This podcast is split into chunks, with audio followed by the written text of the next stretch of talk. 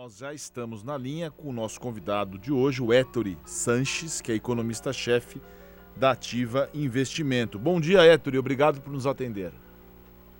Bom dia, Serguei. Obrigado a vocês pelo convite. Ô Héctor, quais são as previsões do mercado financeiro para este ano em relação às moedas internacionais como o dólar e o euro, por exemplo? Então, as moedas internacionais elas devem é, é, é, tender a cair, né? Mas isso é para o resto do mundo, né? Hoje, uh, no Brasil, a situação ela é um pouquinho diferente, né? Por que, que a, a, o Brasil está uh, sendo colocado num lugar diferente, né?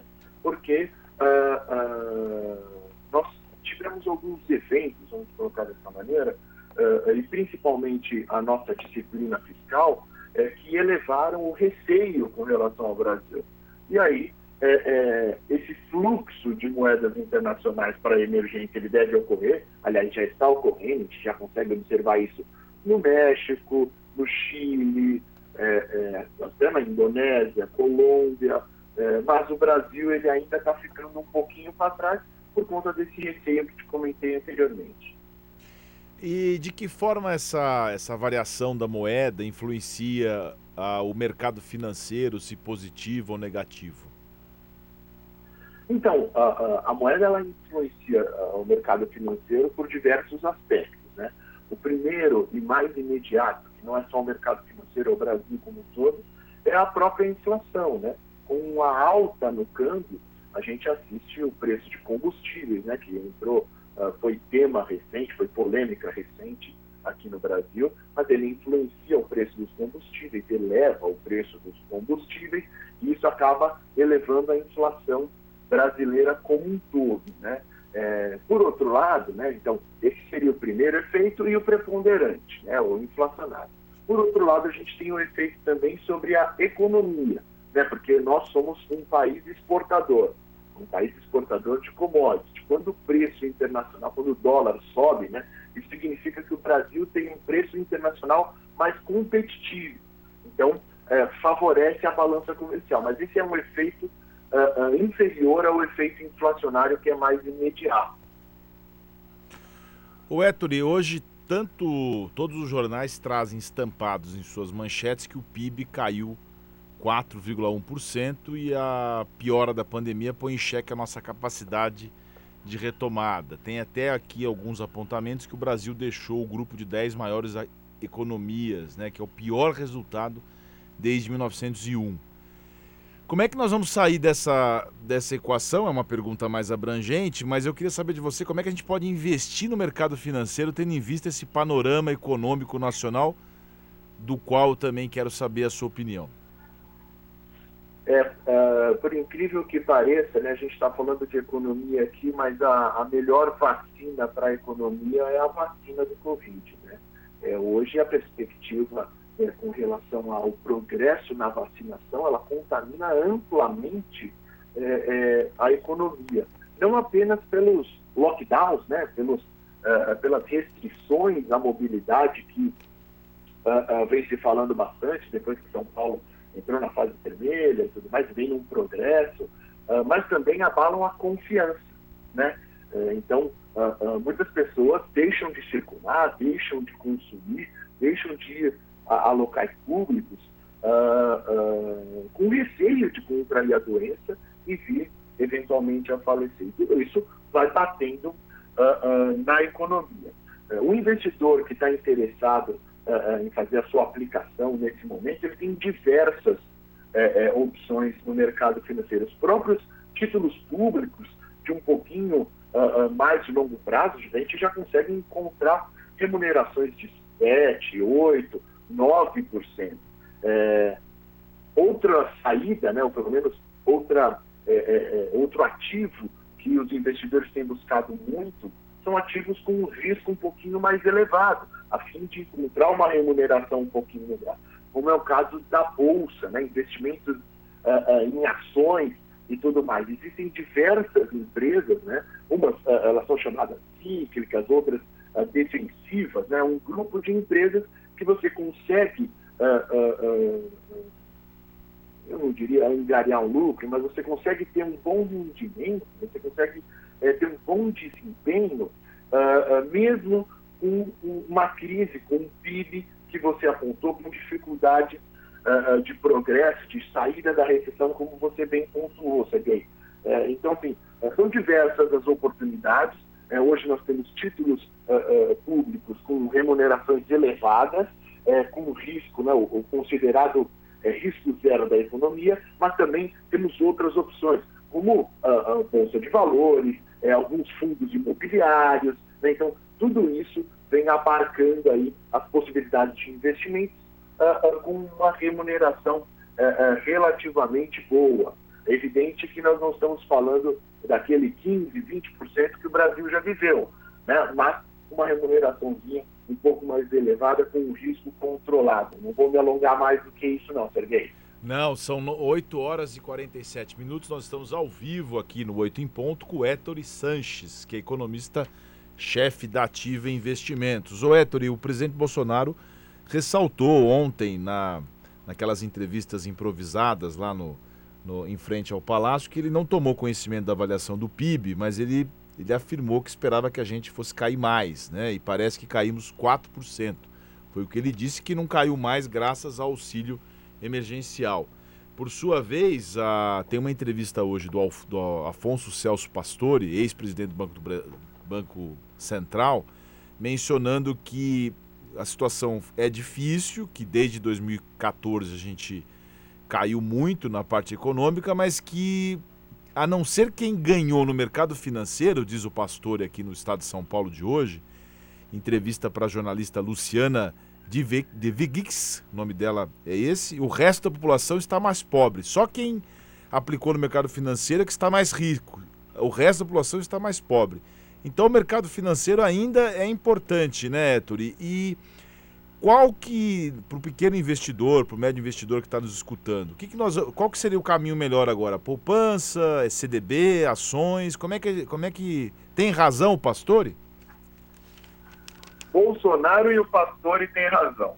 O Bolsonaro ele tem razão no sentido de que se não fosse o auxílio emergencial no ano passado, a economia uh, uh, não teria o desempenho é, menos pior, vamos colocar dessa maneira, né?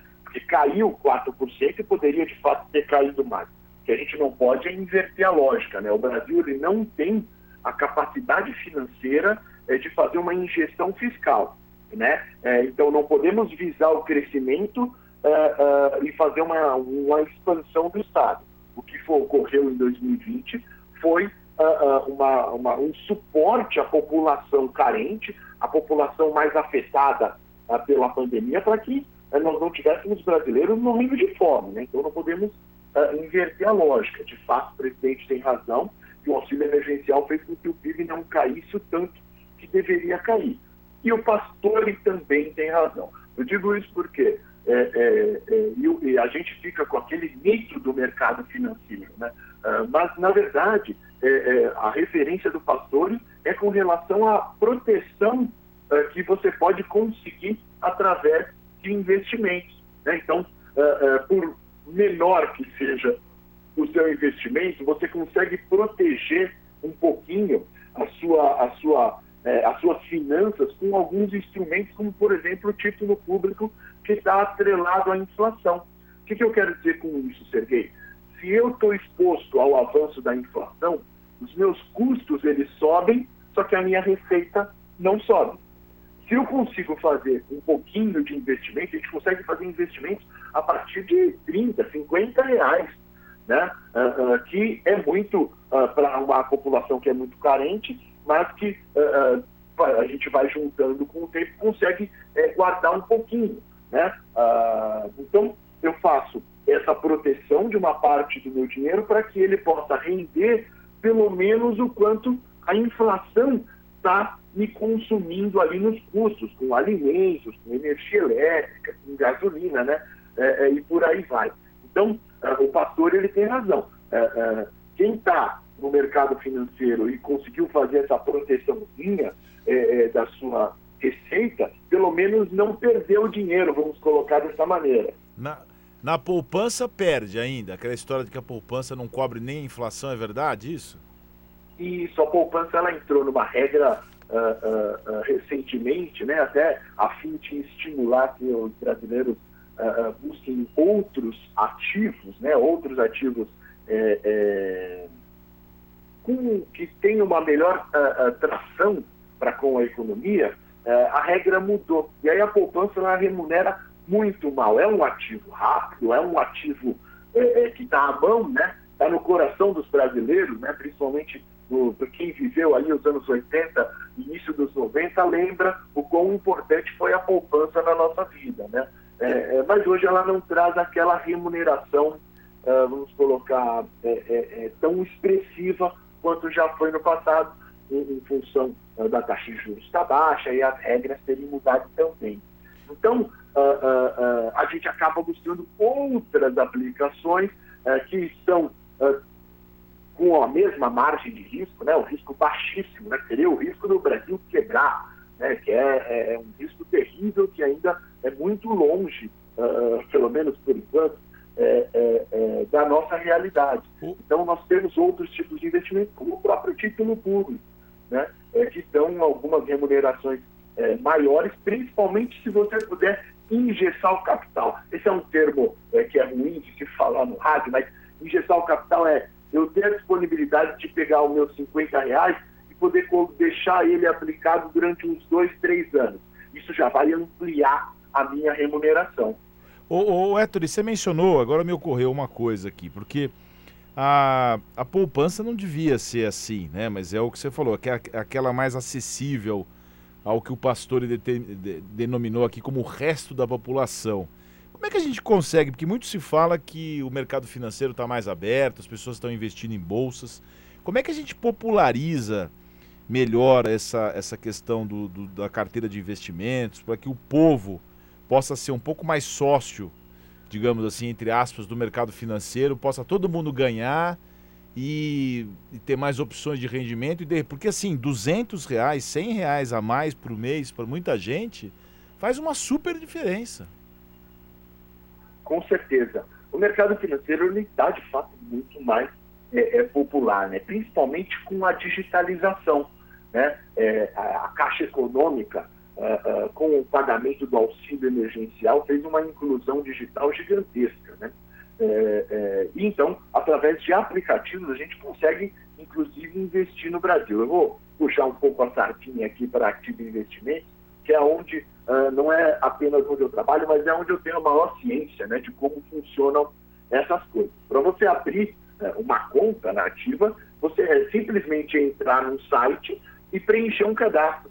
Se você não se sentir confortável com isso, você pode simplesmente ligar para a Ativa, que os assessores da Ativa te auxiliarão nesse processo de investimento. Né? Então, não é apenas é, é, porque a gente fica muito preso a esse sentimento de que uh, uh, eu preciso fazer sozinho, eu preciso entender tudo, é, é, é, e não é verdade isso. Né? Os assessores de investimento, é, é, eu estou aqui para ajudar também, né? então estamos, estamos todos uh, imbuídos para esse auxílio, para melhorar a eficácia de investimento da população como um todo, aí melhorando inclusive o rendimento das carteiras, aprimorando e gerando aí eventualmente esses 100, 200 que fazem uma diferença gigante no orçamento de muita gente. É evidente que quanto maior é o investimento, maior é o retorno que você vai ter. É, você mencionou a Caixa Econômica Federal que até então precisa resolver a questão das filas, né? Porque a gente está falando de uma. Estou tentando pegar uma margem da população que, que ainda não tem esse acesso, não tem esse conhecimento. Acho que é com divulgação, cada vez mais divulgando essa coisa do mercado financeiro, o apoio que tem nisso, porque muita gente não tem acesso mesmo, é, mal sabe o que, que são ações, o que, que são investimentos de curto, médio e longo prazo e acaba deixando na poupança porque acha que é mais seguro. Exatamente. Então, é, é, buscar alguém, alguma pessoa, uma relação, né? Antigamente, assessores de investimentos eram para multimilionários, né? Aquele tinha, tinha conta super private, aquele negócio.